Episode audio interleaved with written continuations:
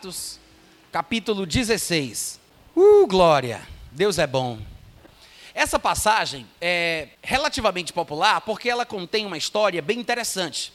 Ela tem uma história que menciona dois personagens bíblicos que nós consideramos muito, que são Paulo e Silas. Homens de Deus, missionários, que faziam a obra de Deus no seu tempo e viajavam de cidade em cidade pregando o evangelho.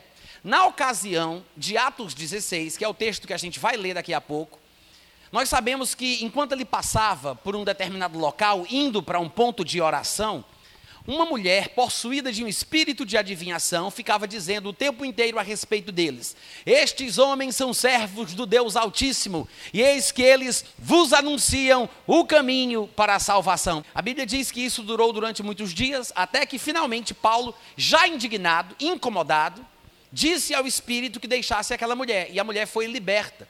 Só que o trabalho que a mulher fazia de adivinhação trazia grande lucro aos seus senhores. E claro, acabou gerando uma celeuma, foi uma grande confusão. Eles conseguiram colocar Paulo e Silas na prisão.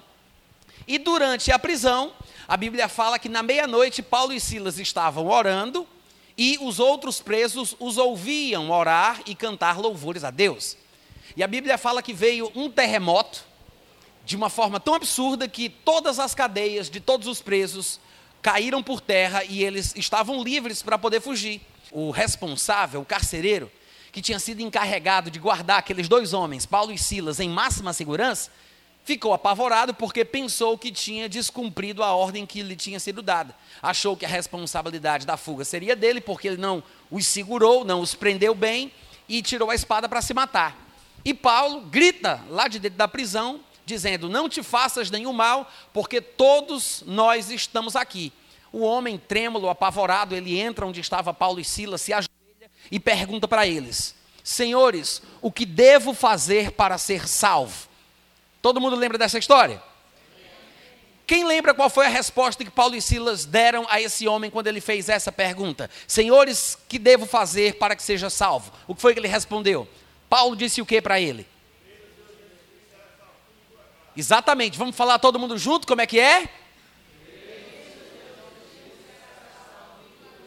Agora só os vivos. Crê no Senhor Jesus e serás salvo, tu e tua casa.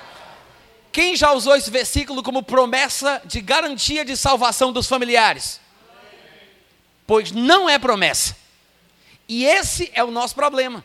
Nós pensamos esta é uma promessa de que os nossos parentes vão ser salvos. Mas não há promessa nenhuma, em nenhum lugar da Bíblia, de que os nossos parentes vão ser salvos. Pronto, falei. Mas eu vou provar para você. Eu vou provar isso para você. Só que de vez em quando, nas conversas informais, nos bastidores da vida, quando estamos falando com as pessoas sobre os problemas que eles enfrentam em casa, com os parentes que não são crentes, de vez em quando alguém suspira aliviado porque tem uma esperança. Ah, mas está debaixo da promessa. Quem nunca disse isso? Ou quem nunca ouviu um colega da igreja dizendo exatamente isso? E, em muitas ocasiões, a tal da promessa, a respeito da qual fazem alusão, é essa passagem aqui. Atos 16, versículo 31. Atos 16, 31. Crê no Senhor Jesus Cristo e será salvo tu e tua casa. Mas isso não é uma promessa, gente. Esta frase está dentro de um contexto. Há uma ideia que é desenvolvida aqui. Nós poderíamos percorrer aproximadamente aqui uns 10 versículos ou mais para que nós pudéssemos entender o que realmente aconteceu quando Paulo disse isso para aquele homem. Mas antes de qualquer coisa, eu quero dizer o seguinte: sim, Deus deseja que todos os homens sejam salvos e cheguem ao pleno conhecimento da verdade. Só que ele não garantiu nem prometeu que todos vão se salvar, mas que é desejo dele é. Nós sabemos disso porque está escrito em 1 Timóteo, capítulo 2, versículo 4. Paulo diz a partir do versículo 1 neste, neste capítulo de 1 Timóteo que nós devemos fazer orações por todos os homens, pelos que estão em posição de autoridade, investidos de alguma autoridade, os que estão em posição de eminência, para que nós tenhamos uma vida tranquila e sossegada, porque isto é justo e aceitável a Deus, o qual, aí chega o versículo 4, deseja, Deus deseja, que todos os homens sejam salvos e cheguem ao pleno conhecimento da verdade. Agora, O simples fato de Deus estar querendo que os homens sejam salvos não vai fazer com que eles sejam. Você sabia disso? Oi, só um teste, experiência. Deve ter um problema nesse microfone. Eu vou dizer de novo. Não é porque Deus quer que todos sejam salvos que todos vão se salvar. Não é automático. O problema é que a gente tem essa ilusão teológica. Ah, mas está nas mãos de Deus, se Deus quiser, porque Deus escreve certo por linhas tortas, afinal, Deus dá o frio conforme o cobertor. Pau que nasce torto. Ah, não, isso é o ditado. Ou seja, nós colocamos tudo nas mãos de Deus. Pensamos que Deus é o responsável pelas decisões que as pessoas tomam. Mas, irmãos, é da vontade de Deus que os homens sejam salvos. Se não fosse, Ele não teria enviado Jesus para morrer na cruz em nosso lugar. Está claro que Ele deseja que os homens sejam salvos.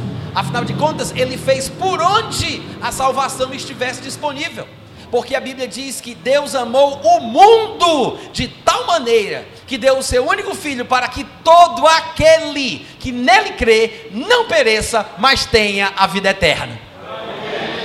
Ou seja, Deus deseja, como diz 1 Timóteo 2,4, que todos os homens sejam salvos. Todos os homens. Não é alguns homens, não é desejo de Deus que os judeus apenas sejam salvos, ou que os eleitos sejam salvos, os predestinados sejam salvos, porque existe uma linha teológica bem diabólica que diz que antes mesmo da pessoa nascer, Deus já predetermina que aquela pessoa vai ser criada com um objetivo específico de ir para o inferno, porque Deus a criou para ser punida no inferno, para que ele seja glorificado com a sua soberania. Ou seja, antes do nascimento da pessoa, Deus já determinou que essa pessoa iria para o inferno, que é o que é chamado de dupla predestinação. Ou seja, os que são escolhidos por Deus para serem salvos antes mesmo de terem nascido, são aqueles que são os eleitos, uma interpretação equivocada de um termo bíblico, de um ensino bíblico, e os que não foram escolhidos para serem salvos, mas pelo contrário, criados por Deus antecipadamente para serem lançados no inferno, para que ele seja glorificado, são chamados de réprobros, nessa doutrina diabólica. Eles usam termos das Escrituras, supostamente explicando a chamada doutrina da graça, que na verdade é uma desgraça o que eles ensinam, e não uma graça bíblica neotestamentária, porque não mostra o amor de Deus por todos os homens, porque segundo o que pensam, Deus não amou a todos, Deus não amou todos os homens, Deus não ama qualquer um ou todo mundo, Deus só ama quem Ele escolheu para salvar, e é por isso que defendem nessa teoria diabólica que Jesus não morreu por todos, Jesus morreu apenas por quem Deus quis que fosse salvo desde antes da fundação do mundo. É por isso que eles creem que a morte de Jesus na cruz não é por todos os homens, mas apenas pelos eleitos. É o que é chamado também por eles de redenção particular, porque não é uma salvação para todos. Quantos sabem que isso vem dos quintos dos infernos? Amém. Irmãos, Deus ama a todos. Jesus morreu por todos. 1 Timóteo 2,4 diz que Deus quer que todos os homens sejam salvos. Todos. Agora, não é porque Deus quer que vai acontecer. O problema é que a gente pensa que para Deus ser soberano, isso é uma, é uma caricatura da soberania divina. Falam sobre soberania de uma forma totalmente antibíblica. E pintam uma caricatura de Deus que a própria palavra de Deus não mostra. Mas falando sobre a soberania de Deus, alguns se equivocam dizendo que para Deus ser soberano, tudo o que Ele quer tem que acontecer. Em outras palavras, se as pessoas que estão na igreja estão na igreja porque Deus quis, é porque estas pessoas foram as eleitas por Ele. Mas se a pessoa estiver no mundo e não tem como ela ser salva, porque Deus determinou que estivessem no mundo, mas pensam assim: se a pessoa estiver lá no mundo porque Deus quis, não tem como uma pessoa dessa ser salva, porque Deus predeterminou que ela fosse reprovada e lançada no inferno. Mas é uma tolice, porque se de fato as pessoas estão pecando porque Deus quis que pecassem, porque ninguém consegue pecar a não ser que Deus queira que ela peque, porque é assim que eles acham que Deus é soberano, porque só peca porque Deus determina que a pessoa peque. Se essas pessoas estão pecando porque Deus quis e determinou que assim o fosse, então, gente, essas pessoas merecem também entrar no céu, porque afinal estão fazendo a vontade de Deus. Alô? Para você ver o quão ridícula é a ideia. Claro que mereceriam entrar no céu, já que estão fazendo a vontade de Deus. O problema é que as pessoas não entenderam que Deus não fez o homem como um robô. Nós não somos marionetes, não somos fantoches, pelo contrário, nós fomos feitos à imagem e semelhança de Deus. Uma possível melhor tradução para essa expressão do livro de Gênesis seria uma duplicata em espécie da própria categoria divina duplicata em espécie da categoria divina. Sabe o que significa isso? Nós temos que ter liberdade para tomar iniciativa. Se nós somos como Deus, então nós temos que ter a liberdade de agir, de escolher, de fazer coisas. Nós temos que ter condição de até rejeitá-lo, de não crer nele, de desprezá-lo. Quantos compreendem o que eu estou falando? Afinal de contas, se eu sou como Deus, ou se no mínimo eu realmente sou livre, a imagem e semelhança dele, capaz de escolher entre o bem e o mal, eu tenho que ter condição de rejeitá-lo. Porque afinal de contas, como é que eu vou saber se sirvo a ele por amor ou porque me falta escolha? Porque se eu não tiver a opção de resisti-lo, então eu não sirvo por amor, eu sirvo por obrigação, me foi imposto, eu sou um robô, faço sem querer, sou fantoche. E como é que eu poderia ser julgado no final da minha vida se afinal de contas eu não podia fazer outra coisa a não ser aquilo que foi determinado? Para que o juízo? Para que o trono de Cristo? Para que o tribunal de Cristo? Para que o trono branco? Como é que Deus vai julgar as pessoas que fazem o que fazem porque Ele determinou que assim fizessem? Ridículo! Vocês estão me ouvindo bem? Amém. E muita gente diz: Mas Natan, para que a árvore do conhecimento do bem e do mal no jardim do Éden?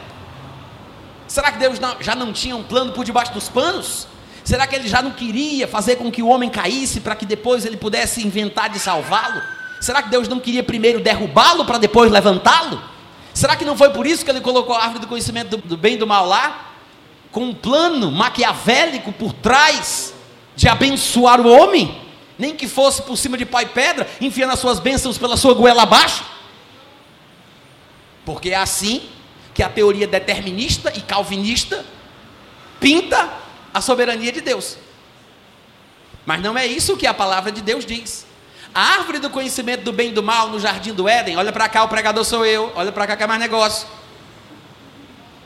A árvore do conhecimento do bem e do mal no jardim do Éden não é uma prova evidente de injustiça alguma de Deus, como poderiam pensar alguns. Porque há quem pense, por exemplo, que Judas fazia parte de um, de um plano secreto, era amigo fiel de Jesus que foi escolhido por ele para pregá-lo na cruz. Cristo teria morrido como um homem, o mártir da salvação, deixando para Judas, o seu amigo, o seu discípulo, o sinal da traição. É porque lá em cima, na beira da piscina, olhando os simples mortais, nas alturas, fazem escrituras e nunca nos perguntam se é pouco ou demais. Se Judas não tivesse traído, teria morrido cercado de luz, porque fazia parte dos doze, mas o mundo hoje então não teria a marca sagrada da cruz. E para provar que Jesus amava Judas, pediu outro gesto de amor além da traição. Pediu que o traísse com um beijo que a sua boca então marcou.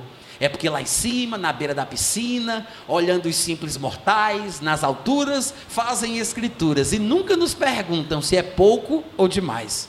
Isso é uma poesia. É uma poesia do mundo, de um cantor secular, que reflete a ideia evangélica do determinismo. Porque há pessoas que usam versículos da Bíblia para expor este mesmo sentimento, ainda que com palavreado supostamente cristão. E as pessoas nem têm vergonha de expor a sua idiotice em público, fazendo isso, denegrindo a imagem de Deus, deturpando o conceito bíblico de soberania, sugerindo que as pessoas só fazem o que fazem até matar os outros, roubar os outros, pecar, porque Deus quer que façam assim. Ridículo isso. A árvore do conhecimento do bem e do mal do jardim do Éden, gente, prova que Deus falou sério quando disse que nos fez a sua imagem e semelhança. Porque ele tinha que dar ao homem a possibilidade de pecar, a condição de cometer pecado, a capacidade de rejeitar a Deus. Como o homem poderia ter certeza que servia a Deus porque queria, se lhe faltasse escolha? Ele tinha que ter uma opção para não obedecer. Graças a Deus pelo conhecimento do bem e do mal. Graças a Deus pela possibilidade de pecar. Porque isso mostra que se não pecamos e servimos a Deus é porque queremos e não porque não temos outra escolha. Nós temos sim a opção de pecar, nós temos a opção de não acreditar, nós temos a opção de rejeitar Jesus, mas nós fomos atraídos pela Sua graça, pelo Seu amor, e nós decidimos servi-lo no melhor possível, da melhor forma possível. E o Espírito Santo nos ajuda com a Sua graça, com a Sua misericórdia, nos fortalece. Mas o que a gente tem que entender é que é da vontade de Deus que todos os homens sejam salvos. Isso é fato. Mas eu não posso pegar uma verdade bíblica e torcê-la de forma generalizada e dizer que todos serão salvos, por exemplo, só porque Deus quer. Não posso fazer isso. Porque afinal de contas, nós vemos testemunhos bíblicos de que há coisas que Deus quer que não acontecem. Há coisas que são da vontade de Deus, mas que nem sempre acontecem, porque a pessoa tem que querer também. Em muitas passagens da Bíblia, Deus faz sugestões ao homem. Ele diz: Eis que eu ponho diante de ti a vida e a morte. Escolhe a vida para que vivas e te vá bem. Ele sugere, escolhe a vida. Ele nos dá opções.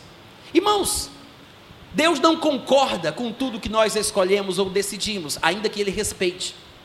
Tem muita gente que não entende isso. Ah, mas se Ele me ama, por que, que Ele não se mete na minha vida para me abençoar, nem que seja na marra? Se Ele me ama, porque Ele não enfia suas bênçãos pela minha goela abaixo, não é para o meu bem? Porque Ele não faz uma interdição na minha vida? Porque Ele não faz alguma ingerência sobrenatural com o objetivo de me abençoar no final? Esse é o conceito humano e carnal de amor, porque é por causa de pensamentos assim que nós vemos todos os dias na televisão pessoas dizendo: matei mesmo e mato de novo, porque eu amo. Matei porque eu amo. Amei, Doeu e matei, porque eu amo, senão não matava. Um amor egoísta, um amor carnal, um amor diabólico. E as pessoas pegam esse conceito de amor e atribuem a Deus, dizendo: se Ele me ama, por que, que Ele não me desrespeita e desfaz tudo aquilo que eu quero? Por que, que Ele não atropela a minha vida com o seu amor e a sua misericórdia? Irmãos, o amor bíblico é aquele que não se conduz inconvenientemente. O amor bíblico é aquele que não age de uma forma que busque somente os seus interesses. É do interesse de Deus te abençoar. É do interesse de Deus que você tenha uma vida feliz. Mas Deus é amor e por causa disso ele não vai se conduzir inconvenientemente, apenas interessado naquilo que é o seu propósito. Ele não vai invadir a vida do ser humano. Nós temos exemplos de textos que deixam isso claro. Lá em Apocalipse, Jesus diz: Eis que eu estou à porta. E ele não diz, pode deixar que eu entre porque eu tenho a chave. Ele não disse isso. Ele disse: Eu estou na porta e eu bato. Se ouvirem a minha voz, abrirem a porta e me convidarem para entrar, eu entrarei, cearei com ele e ele comigo. Fomos criados uma duplicata em espécie da categoria de Deus. E é por isso que nós temos parte no que acontece em nossa vida da parte de Deus. Deus dispensa a sua graça e o seu amor a todos os homens a todos os homens. Mas nem todos os homens estão conectados nos meios pelos quais estas bênçãos se materializam em suas vidas. É mais ou menos como as ondas de rádio. As ondas de rádio estão aqui agora, nesse momento. Olha só. Vocês estão ouvindo? Alguém está ouvindo? Levante sua mão, seu mentiroso. Queremos orar por você. Ninguém consegue ouvir, né? Mas elas estão aqui. Como é que a gente faz para perceber que elas estão aqui? Eu pego um rádio, que em inglês, inclusive, o nome é receiver, que é receptor, e a gente sintoniza na frequência que tem aquilo que a gente quer receber. Não é que o rádio crie o som, não é o rádio que produz o conteúdo, o conteúdo está aqui no ar, já está presente. Mas quando eu ligo o rádio e sintonizo na frequência, eu recebo. Da mesma forma, da mesma forma, as bênçãos de Deus são para todos os homens por meio de Cristo Jesus. Agora, isso não quer dizer que depois que você se converte, que você está debaixo da promessa de que Deus vai salvar os seus parentes. Não é porque Deus quer que todos sejam salvos que signifique que Ele vai salvar todo mundo. Mas nem mesmo os nossos parentes, nem mesmo os nossos parentes estão debaixo de uma suposta promessa que garanta que eles serão salvos. Esse texto não ensina isso. E eu gostaria que vocês conferissem comigo, por exemplo, vocês ainda estão aí em Atos 16? Ó, vamos dar uma lidinha juntos. A partir do versículo 16. Vamos olhar o contexto para a gente entender o que é que significa essa frase do versículo 31. Aconteceu que, indo nós para o lugar de oração, nos saiu ao encontro uma jovem possessa de espírito adivinhador, a qual, adivinhando, dava grande lucro aos seguidores. Observe bem as frases que eu vou é, salientar aqui, tá? A mulher, com o seu processo de adivinhação, dava grande lucro aos seus senhores. Seguindo a Paulo e a nós, clamava dizendo: Estes homens são servos do Deus Altíssimo e vos anunciam o caminho da salvação. Algumas versões dizem um caminho da salvação. A questão aqui não é essa, se é o caminho ou um caminho, porque alguém poderia dizer: ah, mas ela estava sendo usada por um espírito de engano, ela não poderia falar a verdade. Quem foi que disse que Satanás não fala a verdade também? Ah, mas ele não é o pai da mentira? A melhor mentira é aquela que parece ser verdade. Um pouco de mentira dentro da verdade, ou um pouco de verdade dentro da mentira. Uma meia verdade causa mais problemas do que uma mentira no e crua. Porque uma mentira deslavada, a pessoa reconhece e foge, se protege. Mas uma meia-verdade, uma coisa torcida, algo que gera dúvida, é tempo suficiente para a pessoa, enquanto pensa, ir assimilando uma ou outra coisinha que vem no pacote. Ou seja, ainda que Satanás estivesse dizendo a verdade, estes homens vos anunciam o caminho da salvação, doido é aquele que quer ouvir Satanás pregando o evangelho para ele. Ainda que seja verdade. Ninguém quer ouvir Satanás falando a verdade para si. É por isso que não faz sentido esses grupos de orações que se reúnem procurando demônio para se manifestar através das pessoas, para entrevistar os demônios, para descobrir os planos dele. Deixa de ser besta. Não faz sentido. Nós temos que aprender pela palavra de Deus.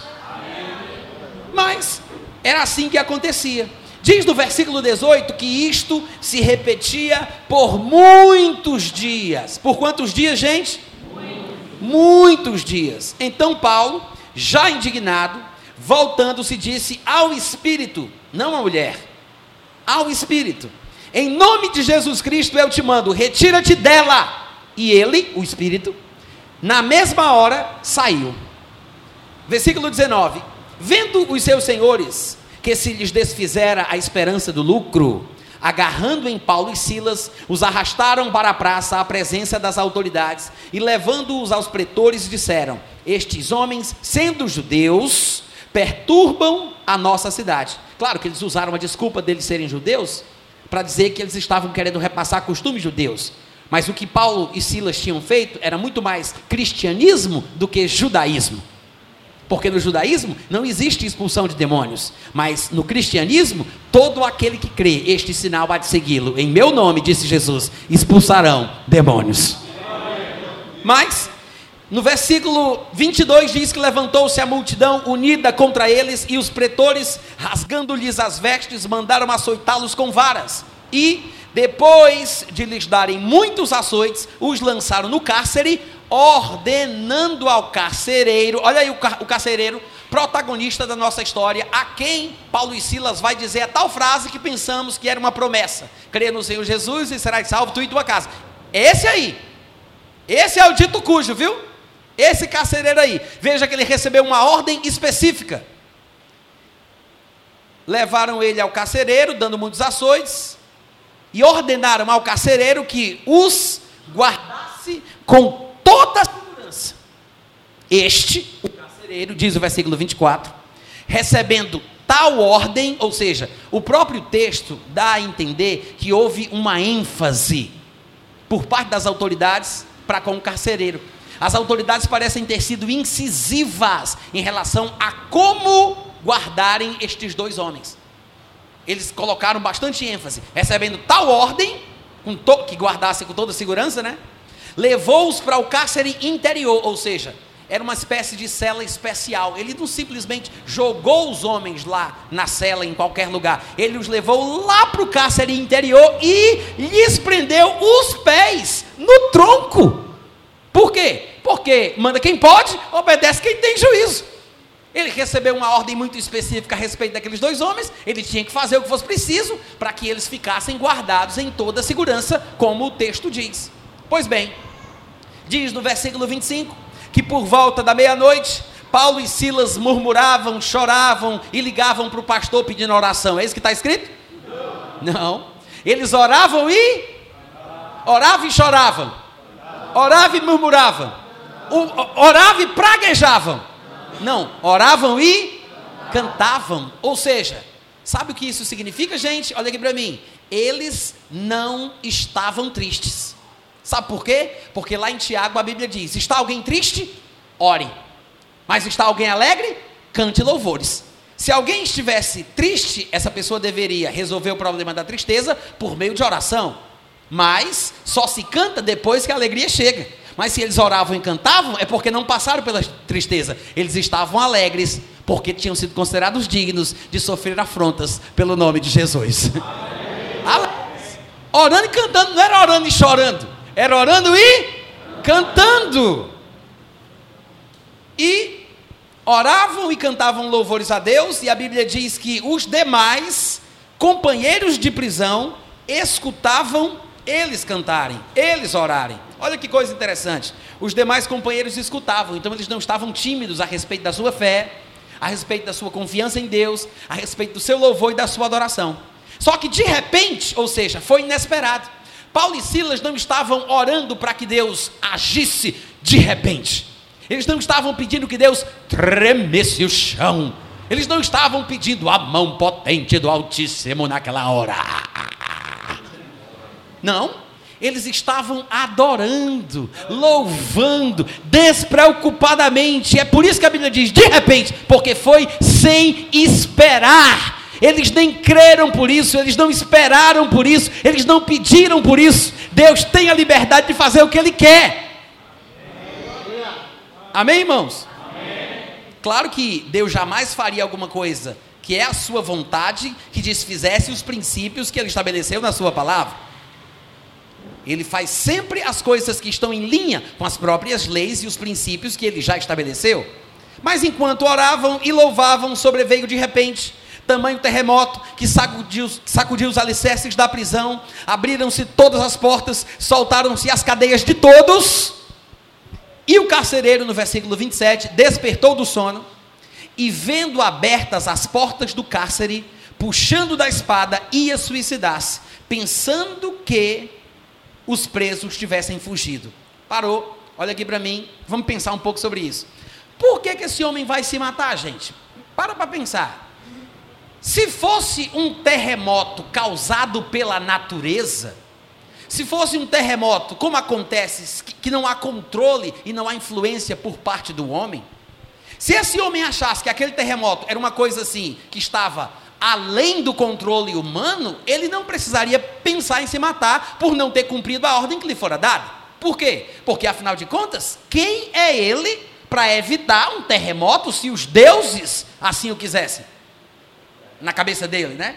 Um homem pagão que ainda não tinha sido salvo, que não conhece a Deus, o Pai do Senhor Jesus Cristo. Então, por que temer uma punição quando ele não tem culpa nenhuma? Porque o terremoto é enviado por uma força superior.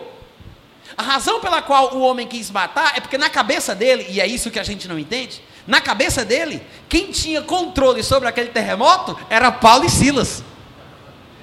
Porque estes homens ganharam fama naquela cidade. Lembra que a Bíblia diz que foram vários os dias que aquela mulher ficou falando: Estes homens são servo do Deus Altíssimo, do Todo-Poderoso, Criador dos céus e da terra. Esses dois aqui servem o Poderoso. Dias, dias e dias, a mulher fazendo propaganda de Paulo e Silas, fazendo propaganda de Paulo e Silas. Aí, quando Paulo se irrita e expulsa o demonhão que estava naquela mulher, ou seja, todo mundo conhecia aquela mulher. Parece que a cidade toda é, se consultava com ela, porque afinal de contas a Bíblia diz que ela dava grande lucro. Então tem que ser uma coisa que o pessoal estava sempre recorrendo. E parece que a mulher era boa, porque ela acertou Paulo e Silas. Ela acertou sobre Paulo e Silas, né? O demônio ali era forte. Aí o que é que Paulo fez? Paulo disse: sai! Quando Paulo fez isso, todo mundo sabia, gente, quem era aquela mulher sabiam as habilidades espirituais que ela possuía. Tanto é que dava muito lucro para os seus senhores. Mas só que o Deus de Paulo parecia ser mais forte que o Deus dela. E ela mesma já disse: eles servem o Deus Todo-Poderoso. Eles servem o Deus do alto, o Altíssimo. Então, a fama de Paulo e Silas, a propaganda de Paulo e Silas já tinha sido feita. Aí o que é que os, as autoridades fazem? Dizem: esses homens não são normais, você vai ter que levar eles, prender com toda segurança, porque eles têm algum poder sobrenatural. O homem ficou impressionado. O que foi que ele fez? Ele disse: pode deixar, não se preocupe, não, não vou colocar ele em qualquer célula, não vou levar ele lá para o caso interior, ainda vou colocar os pés no tronco. Quero ver se fazer mágica agora. Ele, ele prende os homens lá no caça interior, com os pés no tronco. Mas só que não taparam a boca de Paulo e Silas. Porque não é pelos pés que o poder se manifesta, é pela boca. Aí lá estão eles cantando, orando a Deus, e de repente vem aquele terremoto. Aí o que é que o homem pensa? Gente, é só acompanhar o contexto. Ele deve ter pensado na hora: Meu Deus, esses homens são poderosos demais. Eu não imaginava isso. Não consegui. Me lasquei. Aí ele pega a espada, vai se matar. Porque ele acha que foi Paulo e Silas que causou o terremoto para fugir. Porque são servos de um Deus muito mais elevado. Aí quando Paulo vê que o homem vai se matar, ele diz de longe: lá no versículo 28. Não te faças nenhum mal. Tá tudo aqui. tá todo mundo aqui, ninguém fugiu. Calma, homem, calma. Calma. Então o carcereiro pediu uma luz, diz o versículo 29. Entrou precipitadamente e trêmulo. Imagina o pavor e o desespero desse homem. Ele entrou morrendo de medo, tremendo. E não só isso. Quando ele entrou, que ele viu Paulo e Silas, ele ficou de joelho. Não, não é assim que está escrito na Bíblia, gente? Ele ficou de joelho. Sabe por quê? Porque ele achava que Paulo e Silas eram muito poderosos. Ele entra tremendo, se ajoelha em reverência, em reconhecimento. Lembre-se, ele não é salvo. Ele não conhece o Deus de Israel. Ele não recebeu Jesus ainda. Ele não está fazendo o que os crentes fazem na igreja evangélica, não. Ele está olhando para Paulo apavorado, sem saber como pensar sobre aquele homem que está na frente dele. Por isso é que ele se ajoelha. Ele acha que é uma espécie de um Deus. Não é a primeira vez que acontece isso no livro de Atos. Na outra ocasião, Paulo estava pregando numa cidade chamada Listra e tinha um paralítico que não andava desde o ventre da sua mãe. E a Bíblia diz que esse homem ouvia Paulo falar, o qual fixou nele os olhos e viu que ele tinha fé para ser curado. E Paulo disse ao homem na frente de todos: Firma-te direito sobre os teus pés. E o homem pulou, saltava e andava. E o povo começou a dizer: Os deuses desceram entre nós. E começaram a chamar ele de Júpiter, o outro de Mercúrio. Por quê? Porque é fora do normal. Isso é cristianismo. O homem tremendo, ajoelhado diante de Paulo e Silas, diz no versículo 30 que depois de todo esse processo, trouxe-os para fora, veja, já os tirou da prisão, tá? Mas eu quero lembrar que o terremoto foi bem grande, a, a ponto de todas as cadeias se soltarem. E deve ter tremido na rua da carceragem também. É possível que a casa do carcereiro fosse bem próxima da carceragem. Não só para que ele pudesse atender rapidamente caso houvesse alguma necessidade, mas também para que ele pudesse ir em casa rapidamente se assim fosse necessário. A gente sabe disso porque logo depois do terremoto, quando ele os tira para fora, você vai ver que a família do carcereiro já está lá fora, esperando o carcereiro e vai se encontrar com o carcereiro e com Paulo e Silas. Ele os traz para fora e ele diz: Senhores, o que é que eu devo fazer para que eu seja salvo?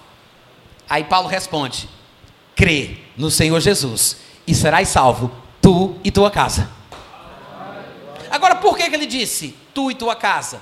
Até agora a gente não foi informado, mas versículos posteriores vão nos, vão nos fazer entender por que Paulo disse isso. Porque a família do carcereiro estava ali, assustada naquela hora, porque provavelmente também acordou com um terremoto, correu para a carceragem e encontraram eles do lado de fora da rua. E Paulo, como um bom evangelista, como um bom cristão, que não deixa passar uma oportunidade, já que alguém pergunta de Jesus, ele responde para todo mundo.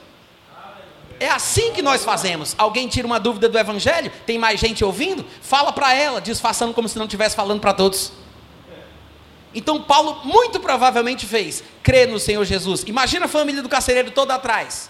Crê no Senhor Jesus e serás salvo tu e toda a tua casa. Como é que a gente sabe que a casa toda estava lá? Porque no versículo seguinte diz que responderam-lhe não, versículo 32, e lhe pregaram a palavra de Deus, não só a ele, a ele e a todos os da sua casa. Ou seja, estava todo mundo ali ali na rua, porque já estavam fora do cárcere. Então, quando chegaram na rua, encontraram os familiares do carcereiro.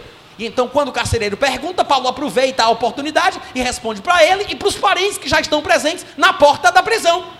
Aí ele diz: creia no Senhor Jesus e serás salvo tu e toda a tua casa.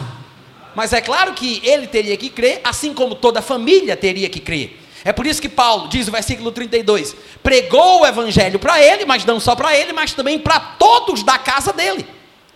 Naquela mesma hora, diz o versículo 33, cuidando deles, lavou-lhe os vergões dos açoites, a seguir foi batizado ele, ó, naquela mesma hora. Veja que não é um dia depois, dois dias depois. Ele está falando de uma sequência de acontecimentos numa mesma noite. Aí ele diz: naquela mesma hora foram batizados ele e os seus. Por quê? Porque Paulo pregou para ele e pregou para os seus. Então, obviamente, todos creram e ele também. Por isso, todos foram batizados e ele também. E não é só especulação, o versículo seguinte deixa isso claro. Então, levando-os para a sua própria casa, que devia ser três ruas depois da carceragem, ou três casas depois da prisão, lhe pôs, lhes pôs à mesa e com, olha só, todos os seus manifestava grande alegria por terem, no plural, crido em Deus. Quantos creram? Todos creram. Óbvio, porque Paulo pregou para todos, todos ouviram, todos creram, todos foram batizados, todos estavam alegres. Então, quando você pega uma frase, crê no Senhor Jesus e serás salvo tu e tua casa, e você não analisa o contexto da história, olha o perigo, olha o perigo que a gente faz. Começa a desenvolver doutrina com base nesse tipo de sentimento, versículos isolados, e assim surge todo tipo de confusão que a gente vê na igreja evangélica. Os irmãos entendem isso que eu estou falando? Aí você me pergunta, Natão, o que é preciso fazer para ser salvo? É exatamente isso que Paulo e Silas disseram para este homem e os seus familiares: crer no Senhor Jesus, confessá-lo como Senhor da sua vida e a pessoa será salva. Está escrito lá em Romanos capítulo 10, versículo 9 e 10: Se com a tua boca confessares Jesus como Senhor, e em teu coração creres que Deus o ressuscitou dentre os mortos, serás salvo. Por quê? É com o coração que se crê para a justiça, e com a boca que se faz confissão a respeito da salvação.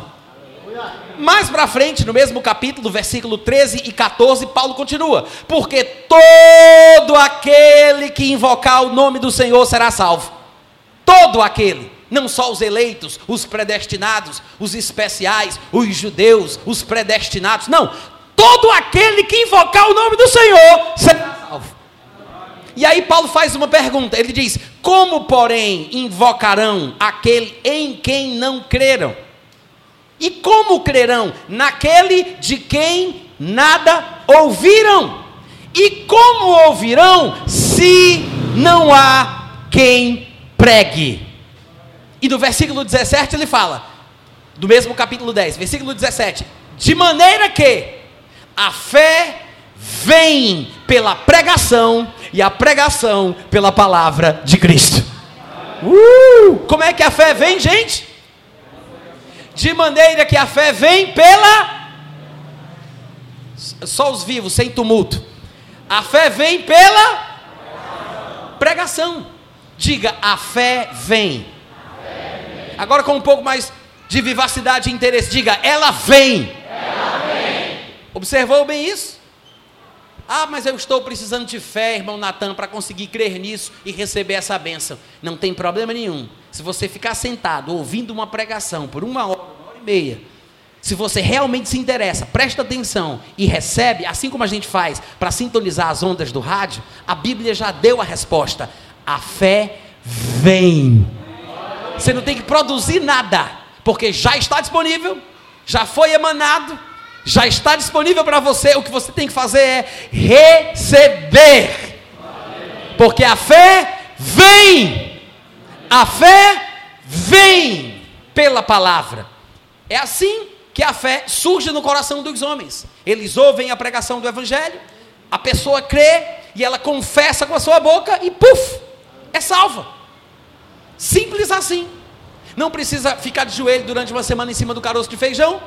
Não precisa acender vela para todos os santos. Nem para o Pai, para o Filho para o Espírito Santo. Não tem que acender vela nenhuma. Não tem que fazer promessa. Não tem que mudar de roupa. Não tem que parar de fumar. Não tem que parar de beber. Não tem que parar de fazer nada. Você só precisa ouvir a pregação, crer no coração e confessar com a sua boca. O que vai acontecer dali para frente não interessa. O importante é o que acontece no momento que você ouve a pregação do Evangelho.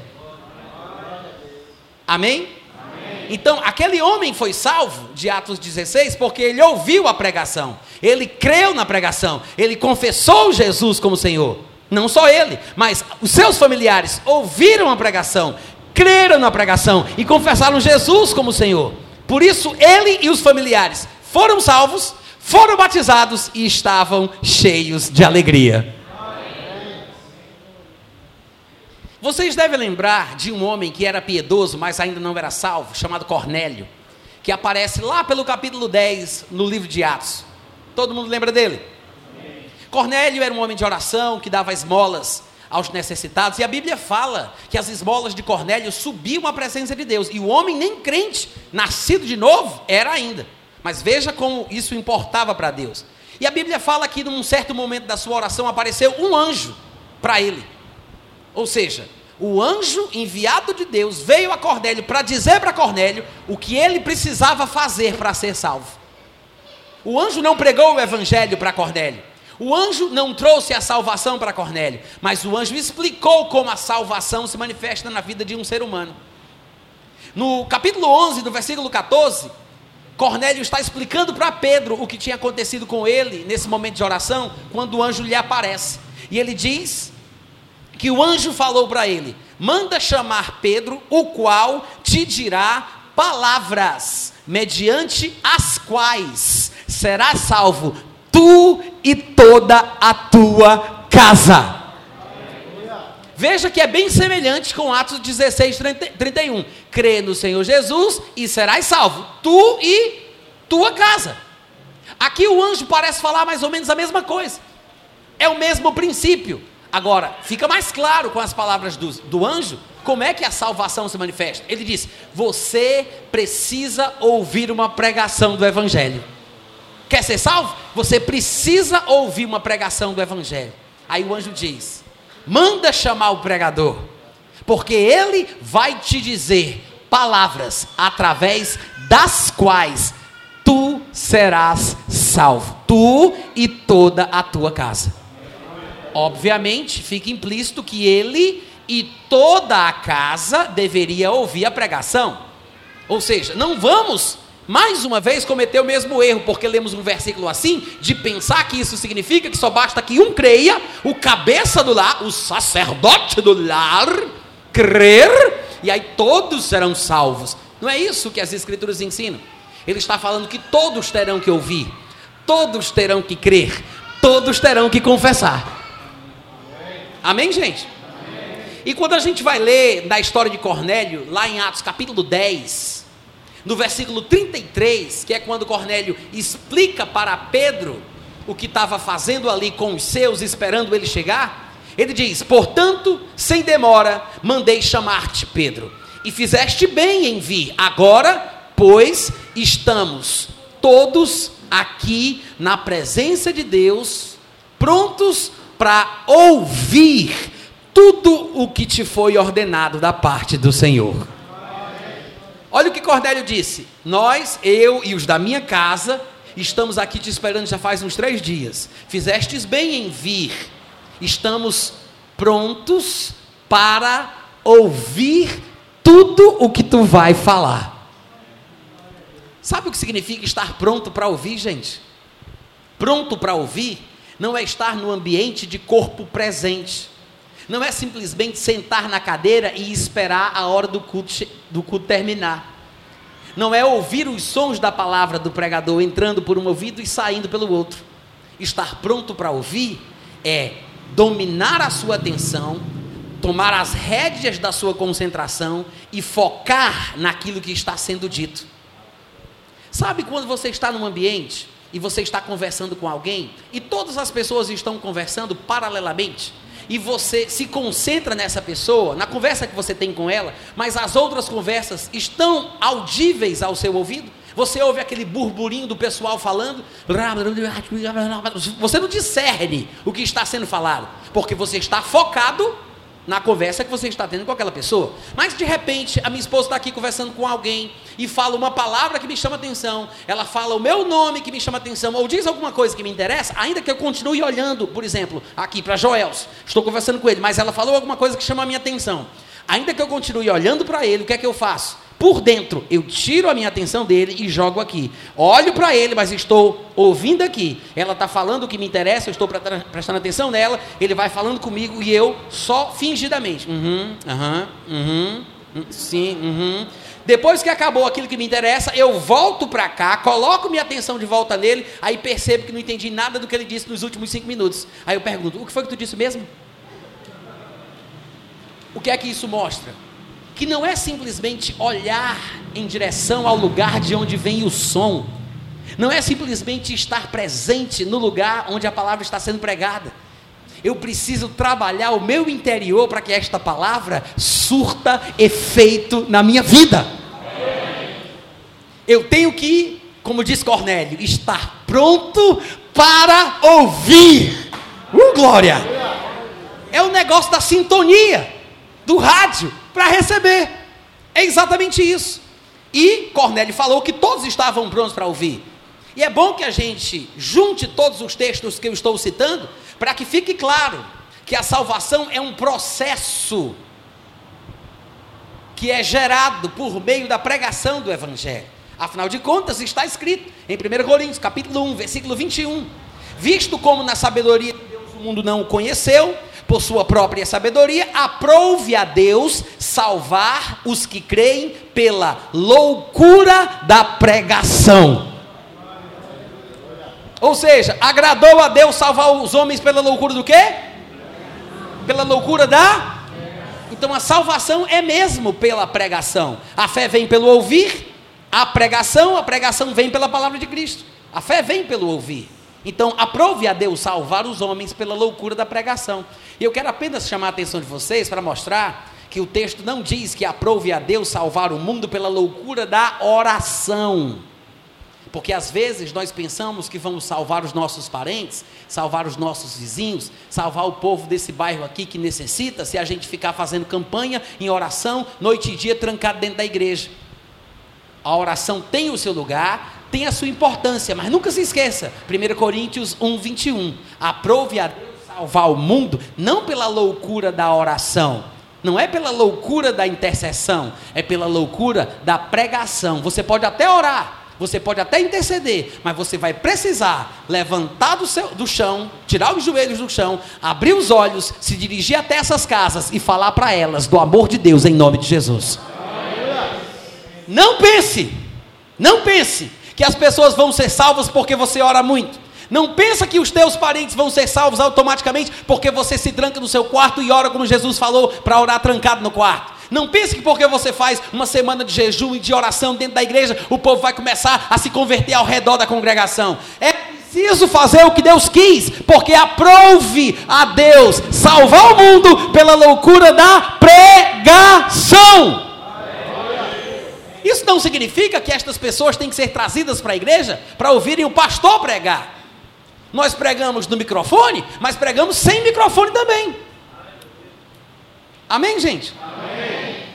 Claro que numa situação como essa, onde a pessoa se expõe em público, acaba trazendo todos esses cacuetes da oratória, né? E a pessoa fala com a voz um pouco mais exaltada e tudo mais, mas num contato de dois, um a um, no trabalho, na escola, dentro de casa, numa conversa na rua, você não precisa ter esses cacuetes e trejeitos de pregador pentecostal. Você pode pregar o Evangelho com toda a sabedoria do mundo, comendo pelas beiradas, mostrando o amor de Deus, testemunhando da verdade das Escrituras. A coisa mais fácil do mundo é pregar o Evangelho no Brasil, porque todo brasileiro, qualquer bêbado em qualquer esquina do Brasil diz: Deus é Pai de nós todos. Qualquer bêbado em qualquer esquina do território brasileiro diz: Deus é Pai de nós todos. Isso quer dizer o quê? Que todo mundo tem alguma coisa para falar sobre Deus, certa ou errada Alguma coisa sobre Deus o pessoal vai falar. E você tem que aproveitar essas oportunidades para pregar o Evangelho, porque a salvação vem pela pregação da palavra. Amém, irmãos? Amém. Aí você diz, Natan, eu não posso orar para a salvação do povo? Claro que pode e deve. Mas se você for orar, ore nos termos bíblicos.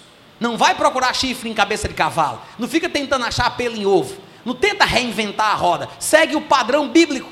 Jesus diz em Mateus capítulo 9, versículo 37 e 39, como se deve orar em relação a trabalhos evangelísticos, em relação a trabalhos missionários, em relação a ganhar alma para Jesus. Ele disse: A seara, na verdade, é grande, mas os trabalhadores são poucos. Orai, pois, ao Senhor da seara, para que Ele mande trabalhadores para a sua seara. O que significa isso? a salvação continua sendo pela pregação do Evangelho, e essa pregação vai ser feita pelos trabalhadores. Mas como é que os trabalhadores irão? Porque ninguém pode invocar aquele de quem nada ouviram. Ninguém pode ouvir se não há quem pregue. Não pregarão se não forem enviados. O que é que eu faço? Vou orar para Deus enviar trabalhadores. Eles vão falar. Eu vou falar. Eis-me aqui, Senhor, envia-me a mim. E mais 500 e mais 200, mais 300, e mais quantos forem necessários. Parnamirim só vai ser alcançado se nós alcançarmos Parnamirim. Se nós fizermos a obra, se nós pregarmos o Evangelho, se nós entrarmos nas casas, se nós testemunharmos de Jesus, precisamos aproveitar a oportunidade. Só assim a gente vai virar essa cidade de cabeça para cima. Amém, irmãos? Mas nós precisamos saber sobre isso. E alguém vai me dizer, mas Natan, eu não posso crer pelos meus familiares? Eu já falei que não, criatura. Já expliquei. Mas, apenas para reforçar, eu quero lembrar que está escrito em Romanos capítulo 14, versículo 12: Cada um de nós dará contas de si mesmo a Deus. Hein? Cada um dará contas de quantos? A Deus? De você e mais cinco? De você e mais três? De você, seu filho e sua mulher? Não. Cada um dará contas de si mesmo a Deus. É por isso que tem que ser uma decisão pessoal. Nós pregamos e as pessoas ouvem, creem e recebem ou rejeitam, confessam ou negam. Jesus disse: Aquele que me confessar diante dos homens, eu confessarei diante do meu Pai. Aquele que me negar diante dos homens, eu negarei diante do meu Pai. Então nós fazemos a nossa parte, Deus faz a parte dele, as pessoas fazem as suas partes. Amém, gente? Amém. Mas temos que pregar o Evangelho. Afinal de contas, no último livro da Bíblia, no capítulo 22 de Apocalipse, versículo 17, está escrito: O Espírito, mas não só ele, e a noiva. O Espírito e a noiva dizem: Vem. E aquele que ouve este vem por parte do Espírito e da noiva, diga: Vem.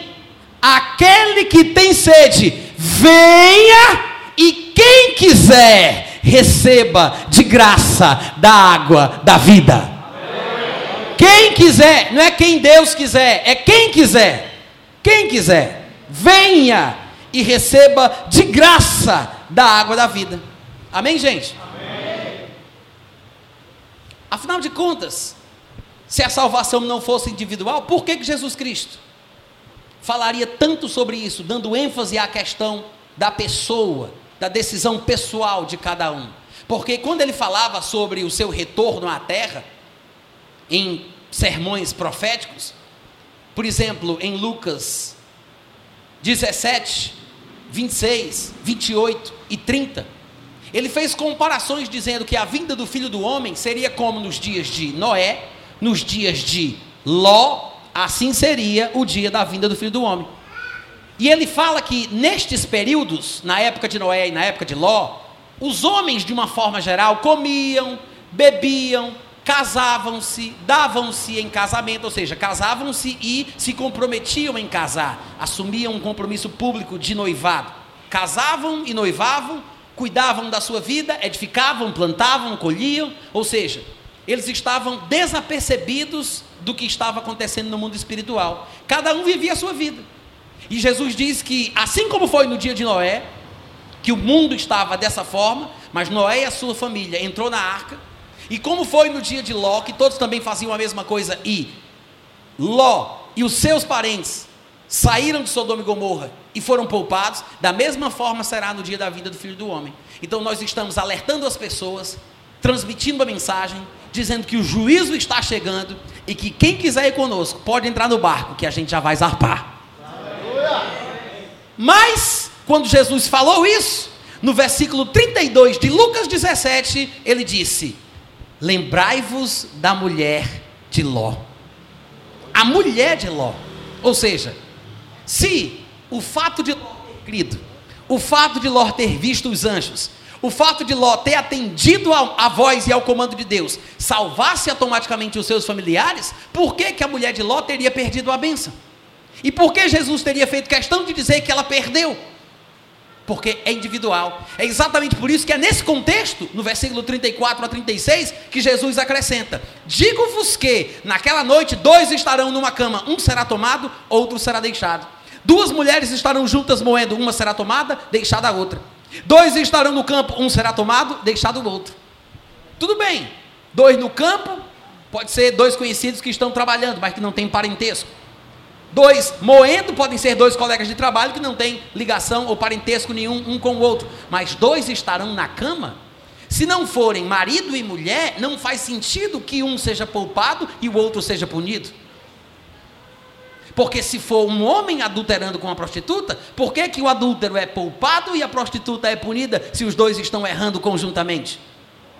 Muito provavelmente ele fala de um marido e de uma esposa de uma família só que dormem na mesma cama.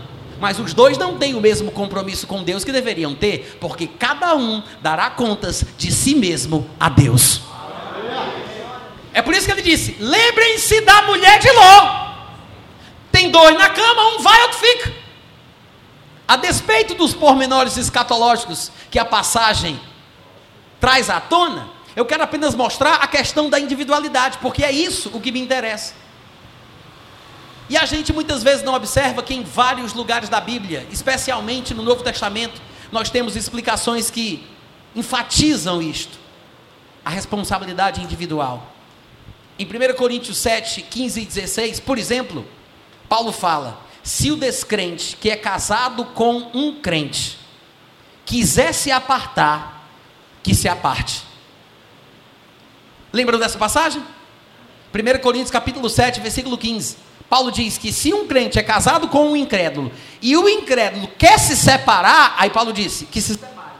Em tais casos, ou seja, não é o crente que não quer mais viver com o incrédulo, não é o crente que chuta o pau da barraca, não é o crente que maltrata o pecador, o incrédulo, o cônjuge que não serve Jesus. É quando o incrédulo abandona o crente, porque o crente não deve dar o mau testemunho de abandonar o lar. Amém gente? Mas se o incrédulo quiser se apartar, em tais casos, em tais casos, porque cada caso é um caso, não fica sujeito à servidão, nem o irmão, nem a irmã, porque Deus nos chamou, foi para a paz. E eu fico me perguntando como é que essas igrejas que tem por aí colocam um jugo sobre os irmãos que nem eles conseguiriam suportar. Porque a Bíblia diz que se o incrédulo abandona o lar, deixa a sua esposa, vai para o mundão, vai beber, vai raparigar, vai se prostituir. Como é que a mulher que é crente, que nunca fez nada de errado, que é uma santa dentro da igreja, agora está condenada a viver solteira até a morte? Porque se ela casou, tem que ficar casada pro resto da vida, porque se ela casar com outra pessoa, vai estar adulterando, porque a Bíblia diz que ela só pode casar se o primeiro marido morrer. Porque tem igreja que ensina isso. Tem ou não tem? Mas isso é julgo. Porque a Bíblia diz que se o incrédulo quiser se apartar, o irmão fica livre. Fica livre. Porque Deus, o irmão não fica sujeito à servidão. Só que isso que as pessoas fazem, esse tipo de interpretação, é justamente o contrário. Eles estão colocando os crentes abandonados, traídos, na escravidão. Por quê? Porque a pessoa que está na igreja, que está santa, que nunca fez nada de errado, nunca fez nada de mas foi abandonada pelo marido, trocou o crente por outra pessoa no mundo. Aí a pessoa crente abandonada, traída, depois da queda do cois, além de ser abandonada, ainda não pode casar de novo?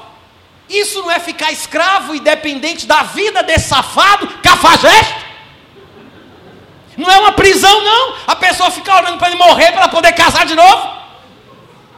Porque se só pode casar quando ele morre. Que coisa ridícula, gente. Que interpretação mais diabólica.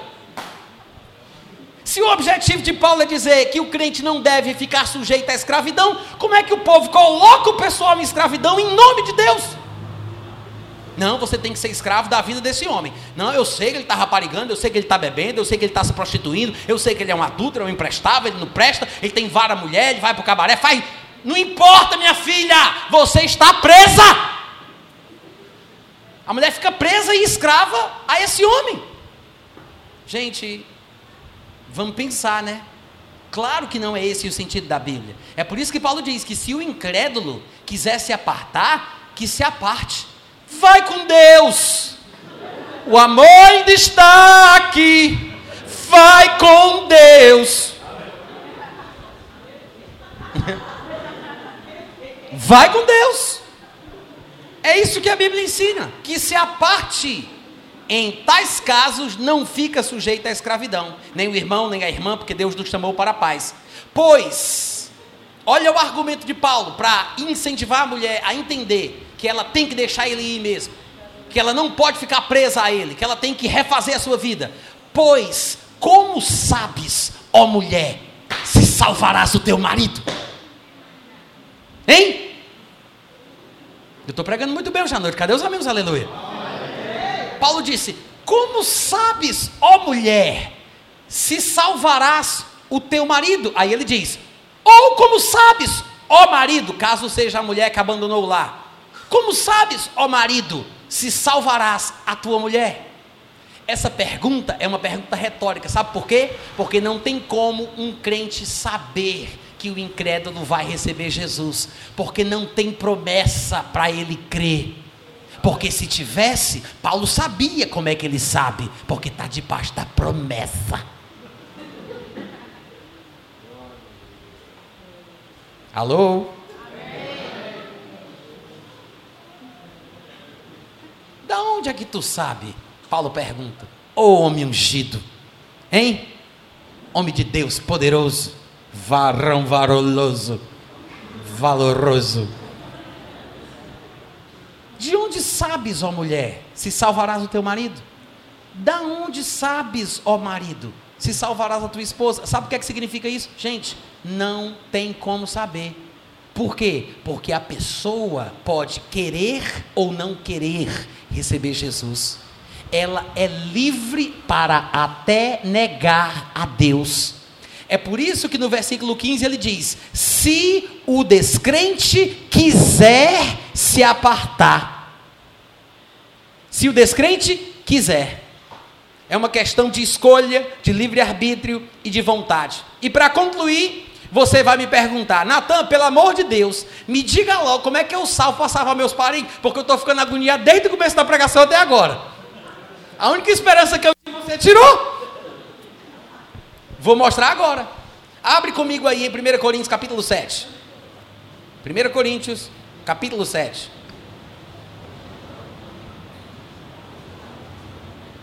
Todo mundo encontrou? 1 Coríntios 7, do versículo 13 em diante. Veja o que ele diz. A mulher que tem marido incrédulo, opa, presta atenção aí, olha o segredo, olha o pulo do gato. E o incrédulo, e este consente em viver com ela. Se a mulher tem um marido incrédulo e ele o quê? Consente. E ele o quê? Consente. Ele consente, ele aceita viver com a crente.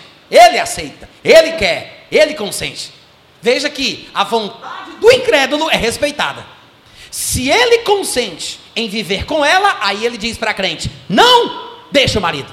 Por quê? Pelo amor de Deus. O homem aceita viver contigo, tu sendo crente, ele está mais para cá do que para lá. Quantos entenderam? Então é fácil de ganhar uma pessoa assim. Aí a pessoa diz, mas Deus não promete que vai salvar. Na verdade, é você que tem que prometer que não vai fazer besteira e estragar tudo. Não é Deus que tem que prometer, é você que tem que prometer que vai dar um bom testemunho. Porque se o marido consente em viver com a mulher crente, se ela não fizer besteira, ela vai ganhar esse marido só pela convivência. Quer ver? Olha o que Paulo diz aí no versículo 14: Porque o marido incrédulo é santificado no convívio. No que, gente? Convívio. No que?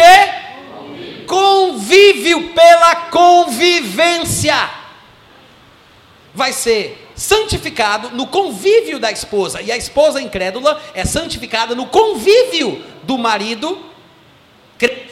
Ou seja, desde que este crente conviva de forma sábia, prudente, dando um bom testemunho, esta pessoa não vai se afastar, esta pessoa não vai abandonar, ela vai cada vez mais ser encantada pelo Evangelho, através da vida que o crente tem. É por isso que nós temos que nos portar com sabedoria diante dos nossos parentes que não são crentes. Quanto crente metido a besta não vai para o aniversário do tio porque o tio é cachaceiro? Eu não posso me sentar na roda dos escarnecedores. Engraçado. E o Jesus estava junto com glutão, um beberrão, era amigo de prostituta e de publicano. A Bíblia não diz que não podemos sentar numa mesa onde tenham pessoas bebendo. O significado do texto que diz não devemos nos sentar na roda dos escarnecedores é que não devemos compactuar com as suas ideias. Mas aí você não tem nem coragem de passar na casa do seu tio para dar um abraço, levar um presente, para dar um beijo, para dizer Deus te abençoe. Por quê? Porque eu sou crente, eu sou luz, eu não vou me misturar com essas trevas. Aí você faz o quê? Você afasta os seus parentes, você distancia eles, porque você não tem amor, você não tem misericórdia. Você não é como Jesus, você sabe falar de Jesus, mas falar como Jesus você não sabe. Você nem age como ele, você não ama como ele amou. Mas se o crente conviver com um incrédulo que consente essa convivência, gente, é meio caminho andado. Se você prometer que não vai estragar tudo, essa pessoa vai ser salva. Fica com esse negócio de dizer, Deus Prometa você. Prometa você. Aí ele diz: vai ser santificado no convívio. Doutra sorte, ou seja, se não fosse assim, se isso não acontecesse, os filhos seriam impuros. Porém, agora, por causa da influência do crente no lar, os filhos serão santos. Mas, se o descrente, que é o versículo que nós lemos, quiser se apartar, aí são outros 500. Se ele quer se apartar, se ele não consente em conviver com o crente, que se aparte, vai com Deus. Em tais casos, não fica sujeito à servidão nem o irmão, nem a irmã, porque Deus nos chamou, foi para a paz. Porque como é que tu sabes, mulher, se tu vai salvar o teu marido? Ou como é que tu sabes, ó marido, se tu vai salvar a tua mulher? Não tem como saber, faz a tua parte. Ele aceita, então não se separa. Ganha ele pela convivência. Amém, irmãos? Então nós temos três formas de trabalhar pela salvação desse bairro, dessa cidade, dos nossos parentes, dos nossos conhecidos. Número 1, um, Mateus capítulo 9, versículo 37 e 38. Rogai ao Senhor da Seara. Então nós temos que orar, interceder e pedir que Deus envie pregadores, envie crentes, envie trabalhadores. Em segundo lugar, nós temos que pregar o Evangelho, porque 1 Coríntios 21 diz: aprove a Deus salvar o mundo pela loucura da pregação. Em terceiro lugar, pela convivência, pelo que vimos aqui em 1 Coríntios capítulo 7, versículo 14. Porque é na convivência com as pessoas do trabalho, da família, do bairro, que elas ouvirão Jesus através da nossa vida. Então, que essa palavra sirva de estímulo para uma campanha evangelística poderosa que vai ser feita por essa igreja, nesse bairro, nessa cidade, e que esse lugar fique pequeno o mais rápido possível, em nome de Jesus. Amém, gente? Aleluia! Glória a Deus! Obrigado pelo carinho.